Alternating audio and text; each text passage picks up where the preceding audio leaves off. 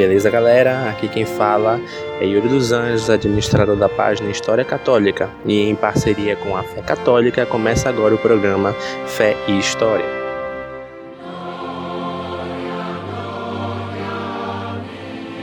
O rei diz: Vós dizeis que a fraqueza foi a razão de eu ter tomado a cruz.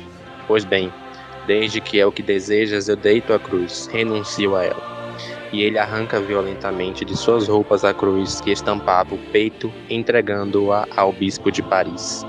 Nesse momento todos aplaudem, mas ele diz com voz e rosto mudados: Meus amigos, vocês concordam que agora eu estou em plena posse de meus sentidos, que eu estou de qualquer maneira são de mente e de corpo?